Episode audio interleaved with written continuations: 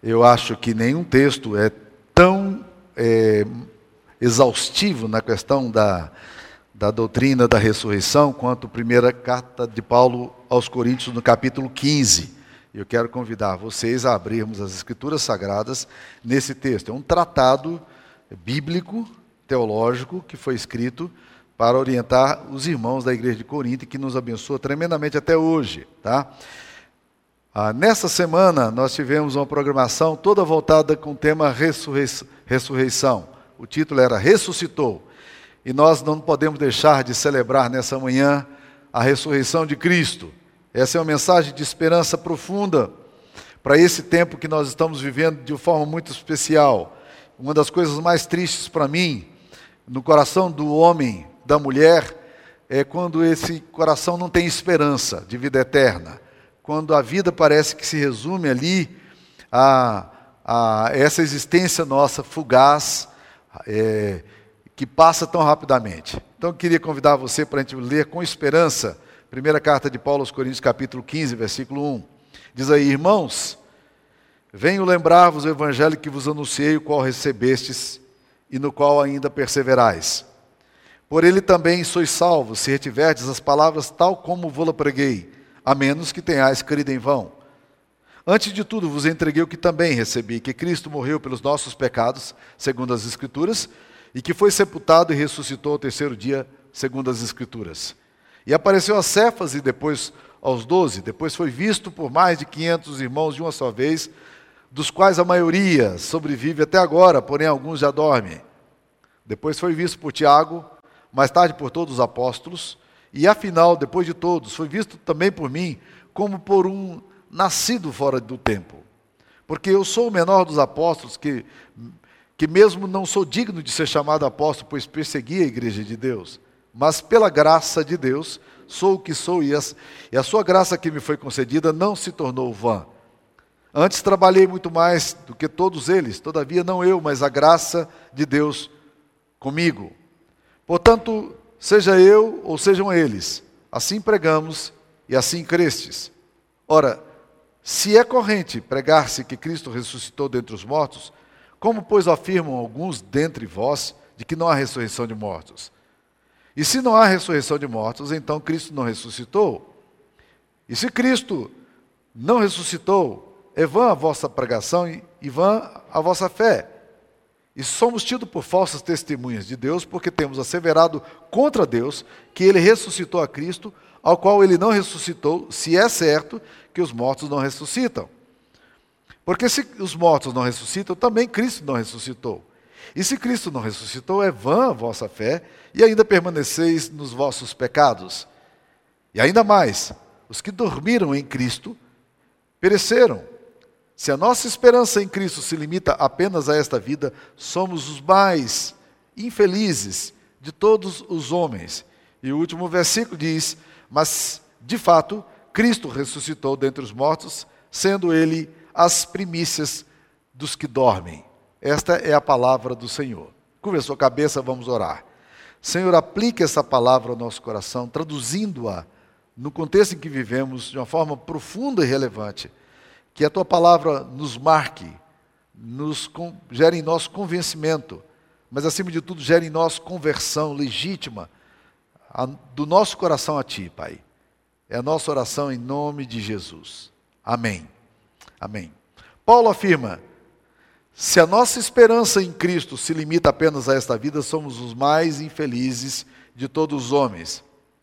Eu diria, meus queridos irmãos, que viver sem esperança ou sem senso do eterno é uma das coisas mais patéticas da existência humana. Você já parou para pensar quão rápida é a nossa vida aqui na Terra? Imagine que a nossa vida acabe no túmulo. Nós vivemos aí 50, 60, 70 anos e havendo vigor a 80, né? Mas o que passar disso é hora extra, diz a Bíblia, né? Tudo é tudo é rápido, tudo é como um conto ligeiro. A nossa vida é tão frágil, a nossa vida é tão rápida nessa terra. Se vivermos apenas como homens que creem na, na vida no aqui e agora, não temos uma perspectiva de eternidade, nós somos, a nossa vida é no mínimo patética, ou como alguns dizem, um xiste. Nossa vida é uma tolice. E que negócio é esse da gente perder pessoas que a gente ama?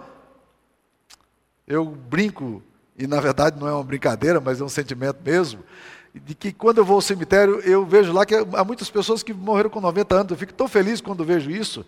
Pessoas morrendo com 90 anos de idade. Aí eu vou olhando e de repente vejo que crianças morreram. E aí eu passo e tem gente da minha idade. Eu não gosto de jeito nenhum desse negócio. Né? A vida é tão passageira. A vida é como um breve pensamento. E viver sem esperança é uma das coisas mais tolas da nossa existência humana. E são milhares, milhões de pessoas que vivem sem esperança. A, mensagem da ressurreição é uma das mensagens mais positivas para a nossa existência, porque é importante considerar a dimensão da ressurreição na nossa história. Mas o apóstolo Paulo começa a considerar, ele faz sete considerandos aqui, colocando aqui uma conjunção causal, se. Se, se, e ele vai repetindo isso. Por quê? Porque dentro da igreja de Corinto havia alguns irmãos questionando a ressurreição, não de Cristo necessariamente, mas deles mesmos. Talvez uma influência que eles tivessem recebido dos samaritanos, porque os samaritanos, eles não criam é, em relação à, ressurreição dos mortos. E talvez essa influência estivesse ali na, igreja de Corinto. E alguns irmãos estavam dizendo, mas. Aí o apóstolo Paulo começa a considerar, e se, e se, e se, e se. E ele faz sete considerandos aqui. E se Cristo não ressuscitou? A ressurreição de Cristo é uma das doutrinas centrais do cristianismo. Mas imagine se essa doutrina essencial do cristianismo não passasse de uma lenda, não passasse de um mito, não passasse de uma fábula engenhosamente montada para levar as pessoas a uma fé é, falha, uma fé em alguma coisa que não, não vale a pena crer, como nós vemos em tantas religiões falsas. E se Cristo não ressuscitou. E se isso não aconteceu? Então, para desfazer possíveis equívocos, Paulo começa essa série de perguntas aqui, essa série de afirmações aqui, né? É, tentando depois mostrar o fato da ressurreição de Cristo, como nós vemos. Vamos lá, vamos ver as considerações que Paulo fala. Ele diz aqui, primeira coisa, no versículo 13: se não há ressurreição de mortos, então Cristo não ressuscitou. Tá? Essa é uma lógica de Paulo, essa é uma lógica bíblica. Se não há ressurreição de mortos, Cristo não ressuscitou. Parece que um grupo de irmãos estava ensinando não haver ressurreição. E Paulo diz: gente, se não há ressurreição, Cristo não ressuscitou. A nossa mensagem, então, é uma mensagem enganosa. Não podemos simplesmente afirmar que não há evidência sobre a, a ressurreição e, e, acreditar que a ressurreição de Cristo aconteceu. Esses negócios são atrelados um ao outro. Segundo o si que ele coloca, está aí no versículo 14. Ele fala: e se Cristo não ressuscitou, é vã a, vo, a nossa pregação. Então, se, se não há ressurreição, o que nós pregamos, o nosso conteúdo é absolutamente tolo. Ah, o que anunciamos pode ser bonito, é, pode ser uma boa construção literária, mas é falso. Ela não tem pressuposto verdadeiro, ela não tem fundamento e valor real. Em épocas de fake news, como nós já aprendemos tanto, né? É, se o que pregamos é falso, por que, que nós vamos pregar então? Por que, que nós vamos divulgar alguma coisa que não é verdadeira? E, e por que, que tantos discípulos de Cristo morreram por essa convicção? Por que sustentar algo que não possui validade? Por que manter uma mentira? É o que Paulo está falando. Se nós, se Cristo não ressuscitou, é vã nossa pregação, mas ele vai além. Olha outro sim aí, está no versículo 14 também. Se Cristo não ressuscitou, é vã nossa pregação e vã a vossa fé. Ou seja, não somente o que anunciamos é, é, é, é vão, é, é, vaidade, é vazio, mas também a fé, o que vocês creem, o pressuposto que vocês possuem, são vazios. E é, é, importante dizer isso, meus queridos irmãos, porque um teólogo liberal chamado Rudolf Bultmann, alemão, ele desenvolveu uma, uma teoria chamada da desmitologização da Bíblia. Ele disse que nós temos que tirar da Bíblia tudo que é mito, tudo que é lenda. E, e, aí ele disse: bem, a morte, a ressurreição de Cristo é um dos mitos que nós temos. E o apóstolo Paulo está exatamente falando o contrário. Ele está dizendo, meus queridos, a fé de vocês não é um mito. Vocês não creem numa lenda. Vocês não estão firmados numa fábula. Não é uma narrativa épica de deuses gregos, como nós conhecemos na mitologia e no panteão greco-romano. e nos filmes que, assisti, que nós assistimos que tratam dessas batalhas dos deuses. Não. Paulo está dizendo: se não há ressurreição, é vã a nossa pregação, é vã a nossa fé. Quarta coisa, se não há ressurreição, nós somos falsas testemunhas de Deus. Olha o que ele fala no versículo 15. E somos tidos por falsas testemunhas de Deus, porque temos asseverado contra Deus que ele ressuscitou a Cristo, ao qual ele não ressuscitou, se é certo que os mortos não ressuscitam. Estão entendendo o que ele está falando aqui? Ele está dizendo, gente, não é só uma questão de que nós estamos pregando o que não é verdadeiro e que nós estamos fundamentando a nossa fé em algo que não é verdadeiro, mas tem alguma coisa muito mais séria. Nós estamos testemunhando, e é interessante a expressão que ele usa, ele diz: nós estamos testemunhando contra Deus. Se Cristo não ressuscitou, o que nós anunciamos, ele é agressivo a Deus. Ele é oposto a Deus, porque é contra. Porque o nosso Deus é um Deus da verdade. O próprio Senhor Jesus disse que os judeus não criam na mensagem dele, porque eles eram filhos do diabo, e o, pai, o diabo é o pai da mentira, ele fala mentira sempre, desde o início. Ele diz, por isso que vocês não creem. O diabo é o pai da mentira. Então, meus queridos irmãos, onde houver mentira, e quando houver mentira, seja ela pregada na boca de um santo, ela é mentira. Ou, e onde houver verdade, seja ela é, anunciada na boca de um bêbado, ela é, continua sendo verdade, porque ah, o fato de você fazer narrativas não torna aquilo que é mentiroso verdadeiro. Nós estamos vivendo aqui no Brasil uma série de narrativas, né? Os políticos adoram criar narrativas. E aí eles vão e dizem: não, nós não fomos culpados de nada, não. E aí, de repente, eles criam uma narrativa é, e, e constrói a história que eles querem construir em cima da mentira. Esse tipo de coisa nós não queremos entrar neles. Por quê? Porque mentira é contrária a Deus. Ela é agressiva a Deus. E o apóstolo Paulo dizendo, está dizendo aqui: se não há ressurreição, somos falsas testemunhas de Deus. A mentira, repetidas várias vezes, não se tornará verdade. A mentira sempre será mentira, e a verdade jamais dela participará. Não virá uma mentira em nome de uma, de uma verdade. Isso não vai acontecer. A Bíblia afirma que o pai, que o diabo é o pai da mentira. Outro ponto, que é o sexto ponto aqui. Se Cristo não ressuscitou, ele mentiu para os seus discípulos, porque ele fala, no versículo 16: Porque se os mortos não ressuscitam, também Cristo não ressuscitou. Entretanto, Jesus fez questão de, de profetizar que ele ressuscitaria.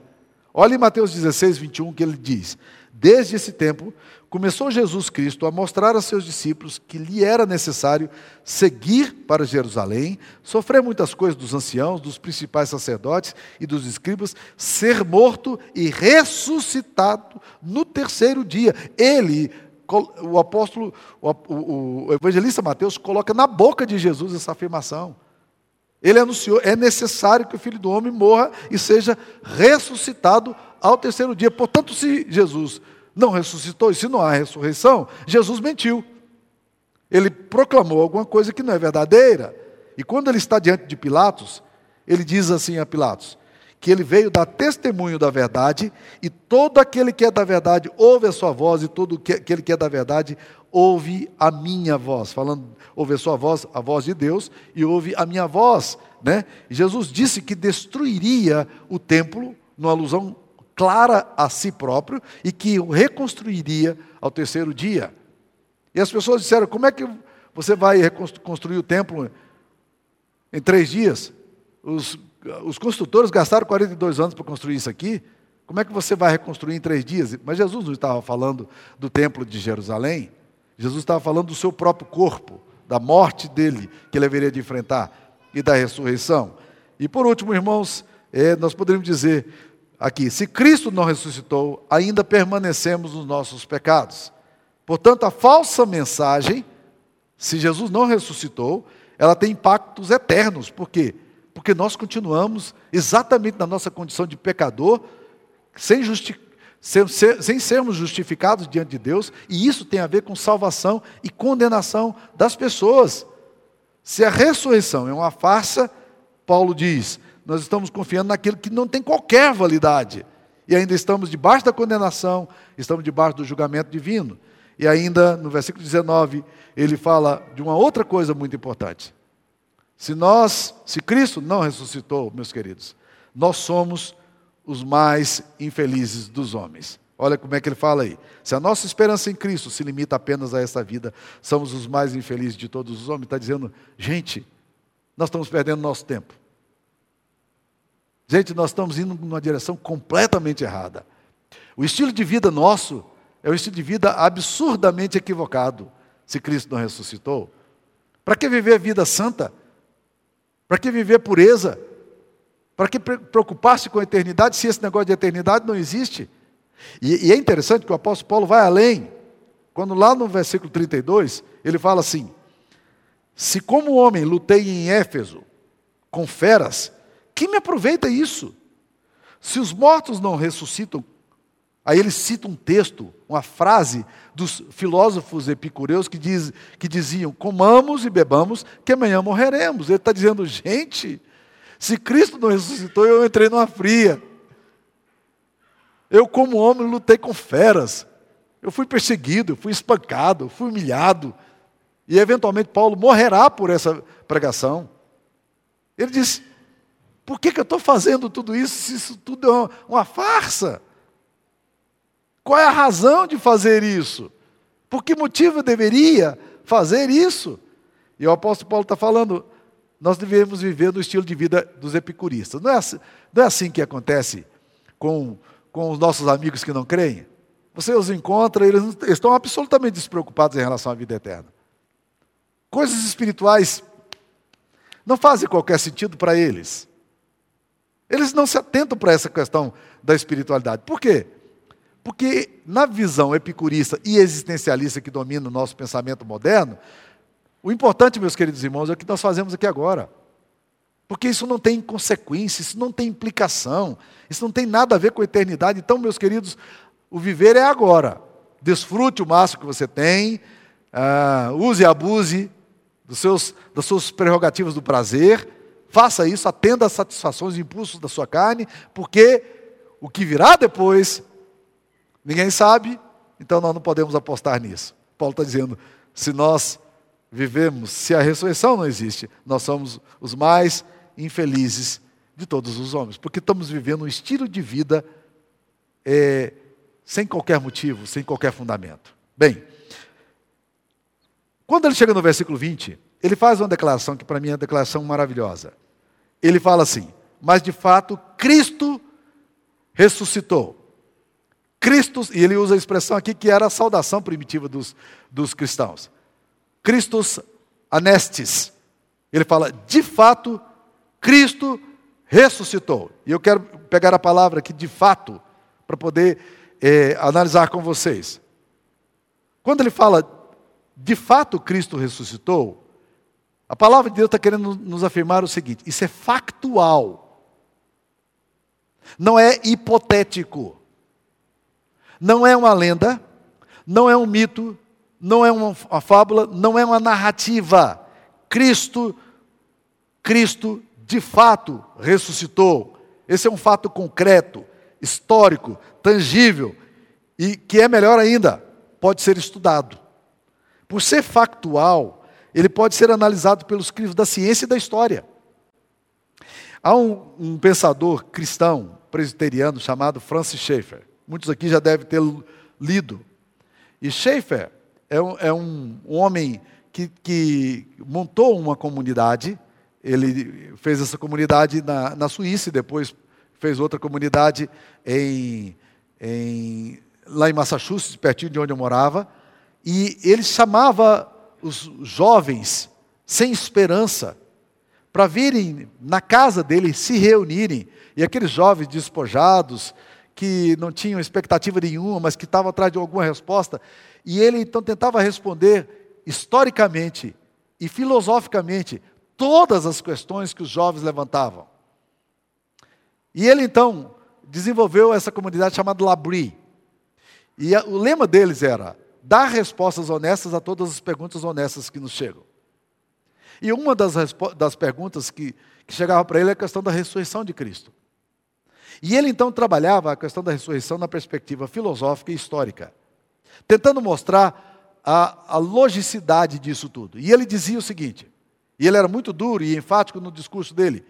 Ele disse: essa, essa balela que Kierkegaard, Soren Kierkegaard, filósofo dinamarquês, criou, de que a fé é um salto no escuro, isso não tem nada a ver com o cristianismo. Cristianismo não é um salto no escuro.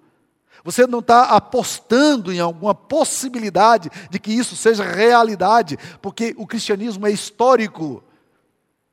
E quando você pega o cristianismo e leva as últimas consequências do pensamento, a filosofia, a cultura cristã, a cosmovisão cristã, ela é, ela é absolutamente lógica e coerente, inclusive a ressurreição.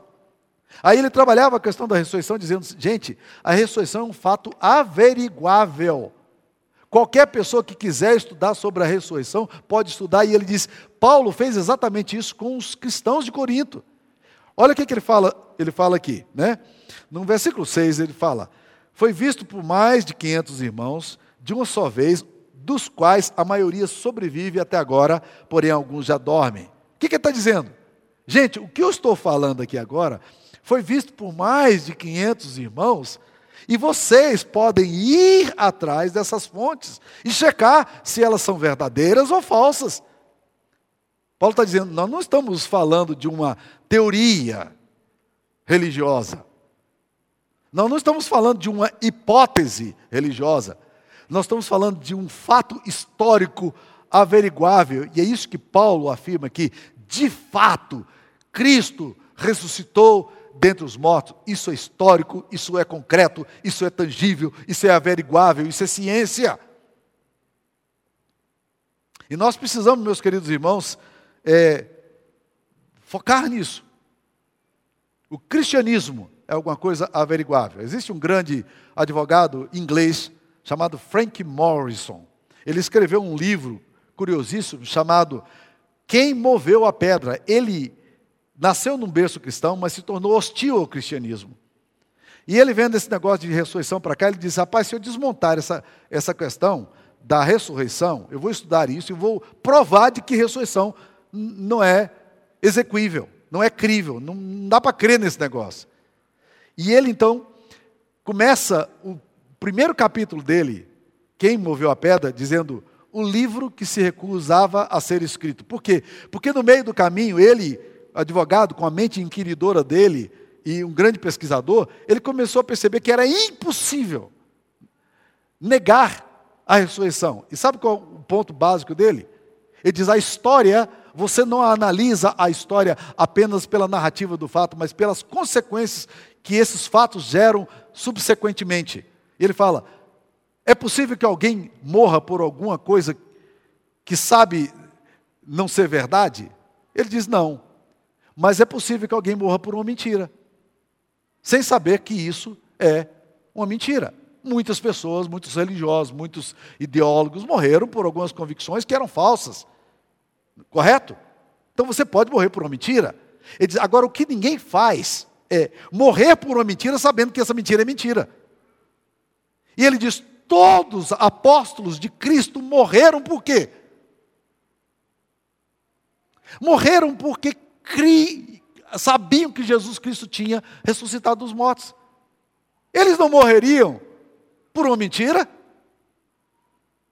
Eles não perderiam sua vida por uma mentira? Galileu Galilei, quando está diante do tribunal inquisitorial, ele afirmando que a terra girava em torno do sol e não só em torno da terra, como era a terra até então, ele foi levado para um tribunal religioso que podia matá-lo. E eles disseram: Você está negando a Bíblia. A verdade, a Bíblia nunca disse isso, mas eles diziam: Você está negando as doutrinas da igreja, então você tem que re, é, recusar, rejeitar essas teorias, senão você vai morrer. Sabe o que, que ele falou? na frente do tribunal? Ele disse: Não, rapaz, isso foi uma especulação. Mas na verdade é, é, é, é, o sol que gira em torno da terra, é claro. Que bobagem é isso aí? É, é eu só estava especulando, vocês estão levando a sério uma afirmação minha e que não é verdadeira. Eu só estava especulando com os estudantes. Foi isso que eu fiz. E aí eu rejeito isso aí que eu falei. Quando ele saiu na porta, ele virou para um amigo íntimo e disse assim: que eu rejeitei, eu rejeitei, mas que a terra gira em torno do sol e não o sol em torno da terra é verdade. Né? Se ele continuava crendo, mas escapou da. Mas os discípulos, quando era colocado diante da questão da ressurreição, eles nunca arredaram o pé das suas convicções, meus queridos. Sabe por quê? Porque de fato Cristo ressuscitou dentre os mortos.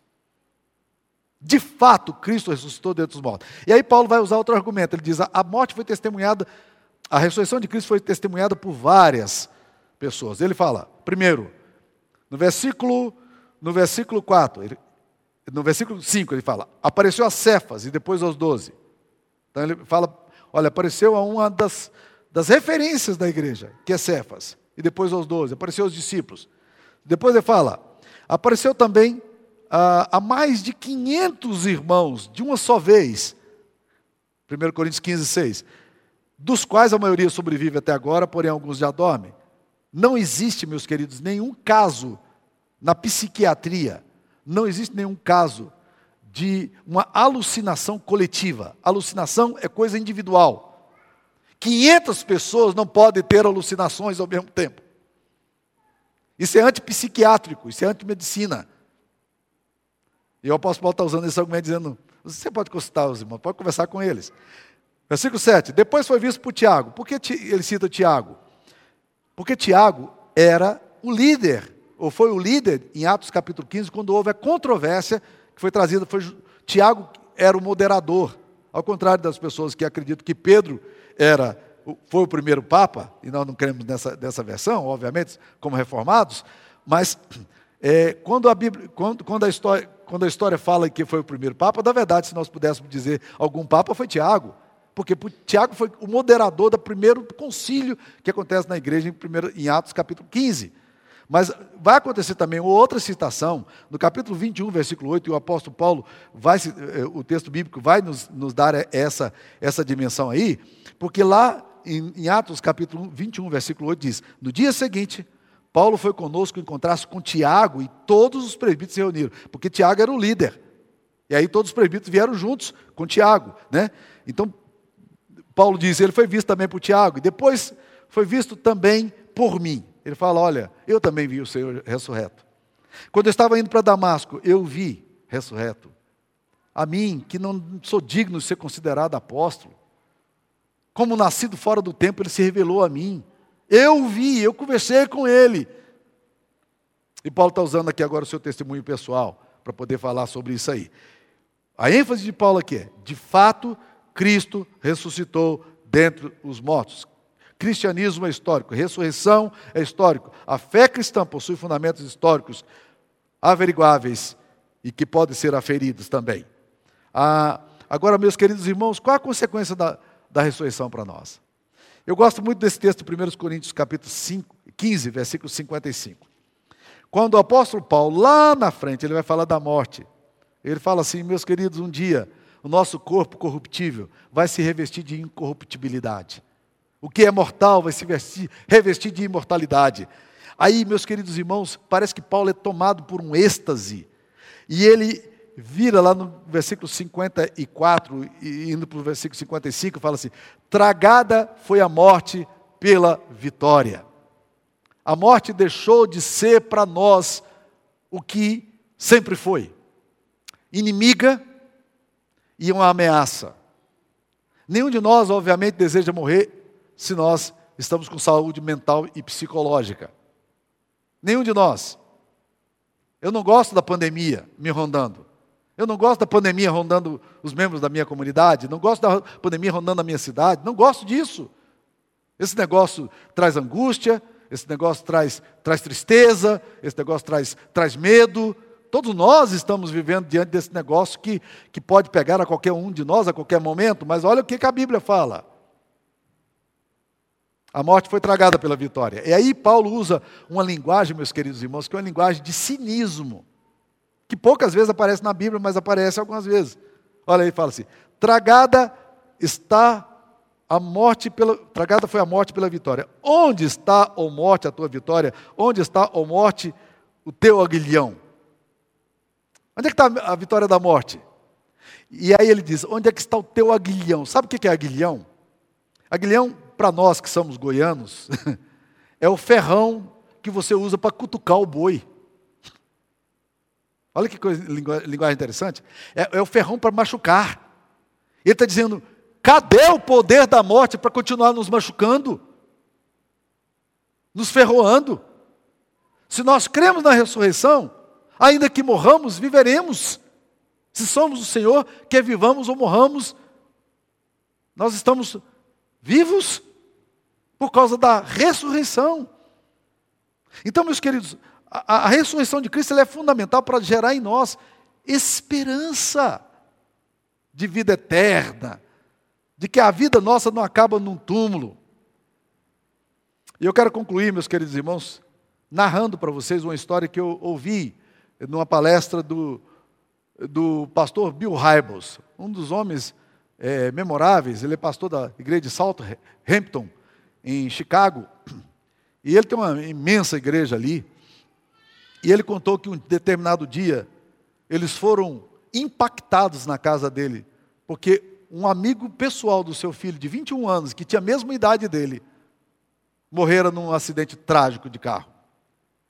E a notícia foi um, um tsunami na alma deles. Muita tristeza. Ele não conhecia os pais daquele menino, mas aquele menino várias vezes tinha ido para a igreja, várias vezes estiveram ali na casa dele, porque era amigo do filho dele. E agora, em solidariedade à dor da família, e nesse momento de angústia, querendo partilhar um pouco do sofrimento daquela família, porque eles também estavam sofrendo com a perda daquele menino, que foi ceifado tão cedo, ele foi ao funeral. Ele não era o líder espiritual daquele pessoal e nem eles tinham líderes espirituais. Então, no funeral, cada um levantava lá e falava alguma coisa, uma coisa, uma coisa. E ele está sentado no banco, porque ele está ali em solidariedade à família. Ele não é o ministro que vai fazer a cerimônia. Mas de repente, meus queridos irmãos, quando tudo estava encerrando, o pai daquele menino que conhecia o pastor foi correndo até onde ele estava, assentado no banco, e disse: Pastor, diga-nos alguma coisa, pastor. Fale alguma coisa para nós, pastor. E ele falou isso em voz alta. Porque se a vida se resume a isso que está acontecendo agora, se a, minha, a vida do meu filho acaba num túmulo com 21 anos de idade, essa vida não faz absolutamente nenhum sentido, pastor. Fala alguma coisa para nós que nos dê esperança. E o pastor Bill Hybels vai ali para frente daquela comunidade profundamente chocado com tudo, todos profundamente impactados com a dor. E ele começa a falar da ressurreição e da esperança em Cristo Jesus. Como nós estamos precisando ouvir isso nesses dias. No meio de tantas notícias ruins que não param de vir, nós somos assolados diariamente por notícias de pessoas queridas que foram, e alguns tão jovens. Onde é que nós vamos colocar a nossa esperança? De fato, Cristo ressuscitou. Christos anestes. É isso que nós precisamos dizer hoje. Jesus ressuscitou. Curva a sua cabeça e vamos orar. Senhor, que a esperança da vida eterna impacte os nossos corações, Pai. Para que não nos tornemos reféns do medo, da incerteza e da insegurança.